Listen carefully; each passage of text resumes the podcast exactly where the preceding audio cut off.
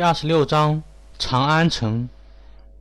敖烈说到做到，他就想去见见唐玄奘到底是个什么人物，而且更想去见见盛世下的长安城是什么样子。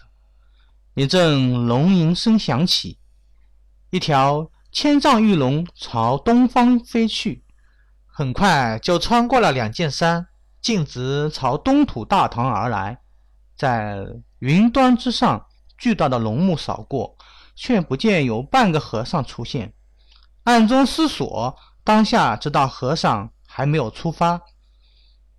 飞了不过半日，眼下就出现一座极为巍巍壮观、隐隐可见一团紫气笼罩长安城上空，化成一条条紫色的神龙盘旋在云雾之上，吞吐着天地之机。顿时知道。这必定是长安城，当下就落下云头，化成一个年轻书生，进入了长安城。好一个长安城，难怪能引得四方来朝，八方来贺，如此雄城，不愧是东土霸主。而烈进入城中，只见城中商铺无数，摩肩接踵者不计其数。更是有万丈红尘之气扑面而来，敖烈手中出现一柄玉扇，手中挥舞，看着周围的情况，凡心大动。不好意思啊！一阵香风席卷，而烈顿时感觉到自己撞到一个柔软的身子，心中一动，赶紧将其拉住，却见是一个婀娜多姿的美貌女子。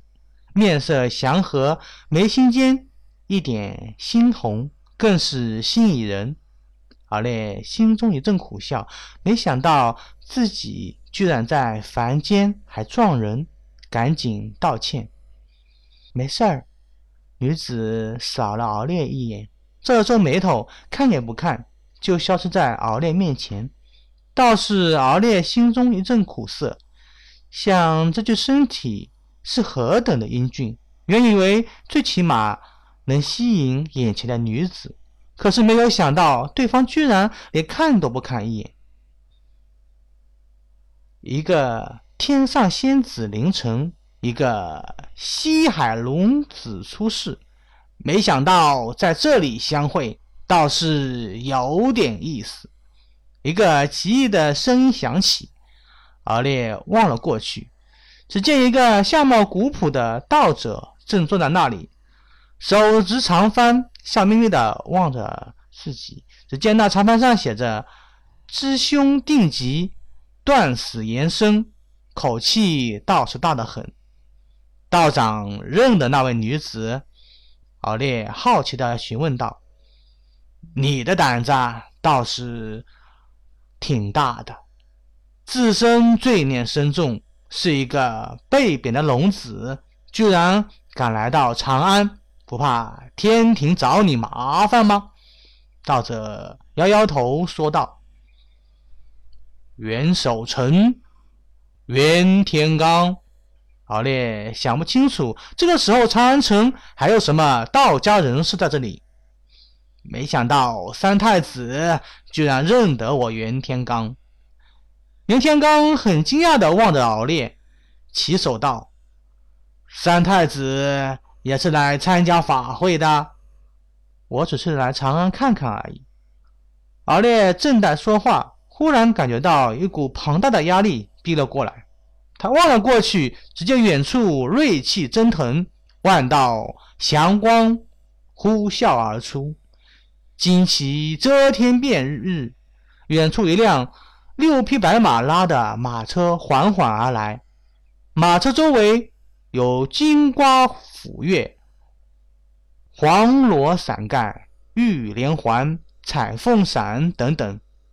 大唐天子，敖烈顿时感觉到这股压力是从什么地方来的。相对于李世民来说，敖烈只是一个凡龙，对方是真龙，对方乃是受人道庇护。自己在对方面前一身法力都会受到压制。还有呢，袁天罡对敖烈也很惊讶，指着远处说道：“敖烈望了过去，只见远处有两个丑陋的驼驼站在那里。只见两人身着破衲，赤脚光头。让人惊骇的是，头陀身上祥光万道，锐气千条。那哪里是什么头陀啊？分明就是观音尊者。敖烈一阵苦笑，自己看见了观音尊者，显然观音尊者也看见了自己。当下，朝袁天罡拱了拱手，径自朝观音尊者而来。弟子见过菩萨。敖烈恭恭敬敬地行了一礼，不管佛门是准备如何利用自己，但是观音尊者救了自己一命，却是事实。小白龙，你不在阴愁涧，为何来长安？观音尊者望着敖烈，慧眼中闪烁着一丝好奇。才数月不见，眼前的年轻人居然成为天仙。气息宛若春风，若是不注意，分明就是一个卓氏家公子。弟子在蛇盘山无聊，想来见见取经人。敖烈想了想，说道：“他决定还是实话实说。实际上，他也确实是想看看这个唐僧是什么样子。”那好，等长安事了，你可回阴愁涧等候。观音尊者点了点头，说着就紧随人群径自朝化生寺而来。敖烈也紧随其后。半晌之后，只见远处有无数和尚跌坐在坛下，坛上却是一个面色英俊的年轻和尚，身披五彩织金袈裟，头顶毗罗帽，周身祥光笼罩。端的是慈眉善目，看到敖烈连连点头，到底如来佛祖的第二弟子，就这一脉相，也知道必定是一个佛门中人。唐僧的声音很快就传来了，轻声悦耳，传得很远，甚至就是敖烈也听得清清楚楚。佛音入耳，却是心境极为平和，好像是清风拂面。暖风熏得想入睡了，敖烈心中震惊。这个唐玄奘身上可是一点法力也没有，可是，在数千人的广场之上，却好像是在自己的耳边响起一样，让敖烈心中骇人。你以后就是跟他西天取经。袁天罡的声音再次传来：“不错，如此大功德。”道友是不是在羡慕本座？敖烈呵呵的大笑道：“佛门东进乃是天道所定，本座跟随圣僧西行，将得大功德，足以除掉本座一生罪孽。道友以为呢？谁胜谁负，谁知道呢？贫道可是知道。”在此之前，有九位和尚西行，企图引佛门入东土。袁天罡目光闪烁，说道：“这东胜神州乃是玄门的地盘，太子殿下以为玄门会甘心让佛门东进吗？我怎么听说当年玄门二祖欠了佛门一桩大因果呢？”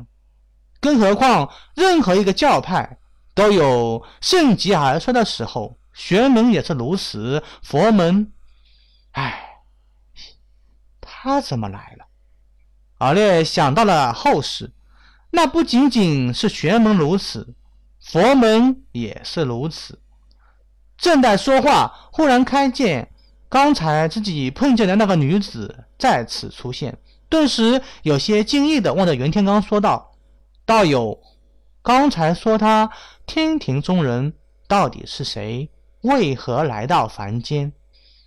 三圣母，二郎神的妹妹。袁天罡笑呵呵的说道：“美貌不俗，怎么样？你也是西海龙宫的三太子，和他配得很。要不贫道替太子做媒？美女还是自己对的好，道友保重。敖烈摇摇头，径直出了长安城。既然见到了唐僧，他也就没有必要留在这里了。